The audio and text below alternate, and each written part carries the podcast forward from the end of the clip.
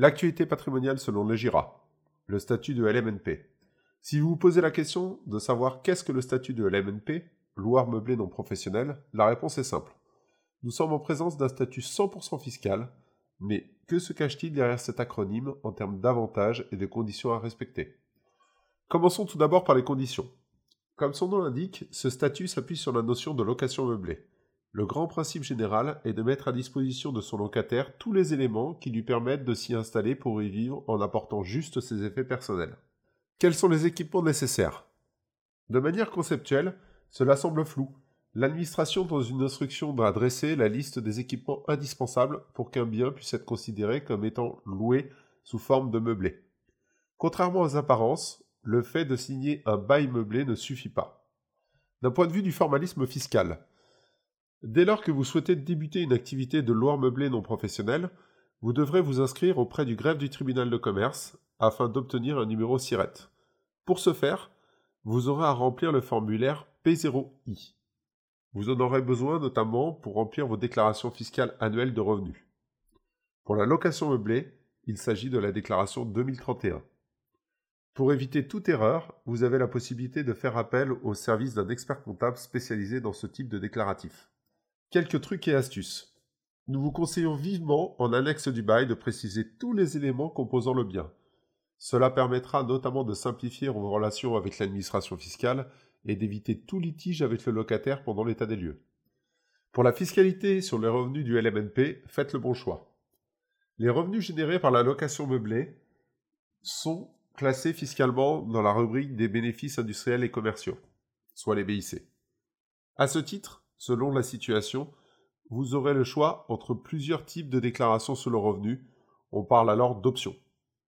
Le micro-BIC, le régime réel ou le régime réel simplifié, qui est en règle générale la voie choisie par la plupart des investisseurs. Quelle différence entre le régime réel et le régime micro? Pour le régime réel, le contribuable devra prendre en termes de recettes la totalité des montants facturés dans l'année pour y retrancher la totalité des charges annuelles déductibles, que ce soit la taxe foncière, prime d'assurance, frais de gestion locative, pour toute la partie donc afférente au bien. On comptabilisera dans les charges fiscales aussi les amortissements comptables. En ce qui concerne le régime micro-BIC, les charges sont calculées selon le principe de forfait. Le contribuable se verra appliquer sur les recettes locatives un abattement forfaitaire d'un montant de 50% des loyers perçus de la location meublée. Autrement dit, seuls 50% des recettes seront imposées. Dans ce cas, il est donc impossible de comptabiliser les amortissements comptables. Alors pour le coup, quelle option retenir? En fonction du montant des recettes annuelles, le régime qui s'applique par défaut n'est pas le même.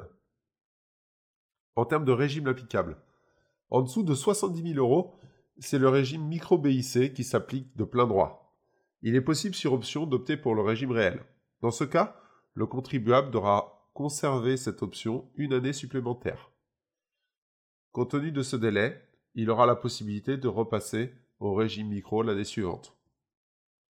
Au-delà de 70 000 euros, c'est le régime réel qui s'applique de plein droit. Le contribuable n'aura pas d'autre choix possible. Alors si vous êtes en dessous de 70 000 euros, micro BIC ou régime réel Pour rappel, ce choix concerne les contribuables déclarant moins de 70 000 euros de recettes en location meublée. Cela concerne la majorité des cas. Le régime réel s'imposera dès lors que les charges sont importantes, supérieures à 50% des recettes, notamment à cause des emprunts. Nous sommes face à des investissements avec des amortissements comptables importants eu égard aux recettes, en général des locaux destinés à l'habitation. Face à des locaux industriels et commerciaux, il est indispensable de procéder à une simulation financière préalable. Quid du LMNP et de la TVA Le statut LMNP est par nature non soumis à la TVA. Dans ce cas, le contribuable aura la possibilité de récupérer la TVA sur ses acquisitions, notamment sur le bien immobilier dans le cadre d'investissement dans le neuf, et sur les meubles, sous condition. Attention, car la TVA sur l'immobilier n'est définitivement acquis qu'au bout de 20 ans. Une revente avant cette période peut vous obliger de rembourser une cote-part de ce montant à l'administration fiscale. Qu'en est-il du régime dérogatoire du Sensi Bouvard?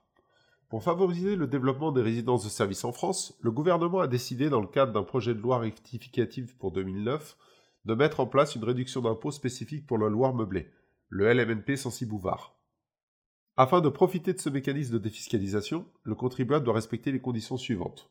Procéder à l'acquisition d'un bien en immobilier neuf, la location doit respecter toutes les conditions de la location meublée au sens fiscal du terme, confier la gestion du bien à un gestionnaire professionnel qui doit en faire l'exploitation commerciale dans un des secteurs prévus par le dispositif.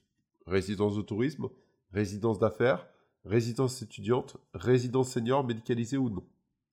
Le gestionnaire doit mettre à disposition au moins trois services para-hôteliers à ses locataires. Et pour finir, le contribuable doit s'engager à mettre à dispo le bien pendant une durée minimum de 9 ans au gestionnaire.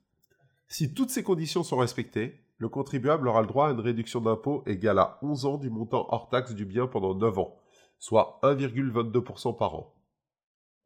Et côté de la plus-value immobilière. Le plus surprenant dans tout cela est que l'investisseur peut profiter d'avantages fiscaux sur le revenu, comme s'il était soumis au régime des sociétés. Et dans le même temps, lors du calcul des plus-values immobilières, il pourra bénéficier du régime des plus-values immobilières des particuliers. Un sérieux avantage qui vous fera certainement choisir le statut de loueur meublé, professionnel ou non, dans le cadre d'investissement locatif.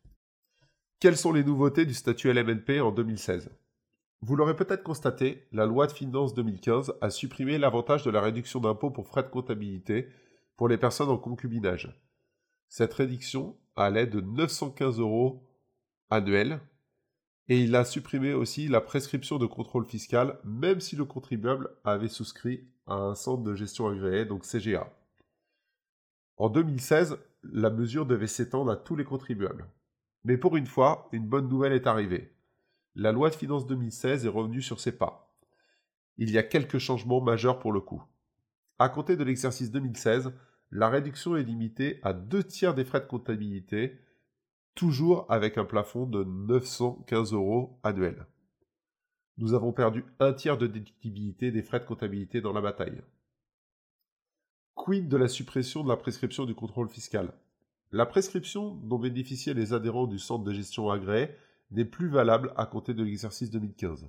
Cet avantage lui permettait en cas de contrôle fiscal d'être contrôlé uniquement sur les deux derniers exercices fiscaux. Il est donc supprimé. L'administration pourra désormais contrôler les adhérents CGA sur les trois derniers exercices, comme pour le reste des autres revenus.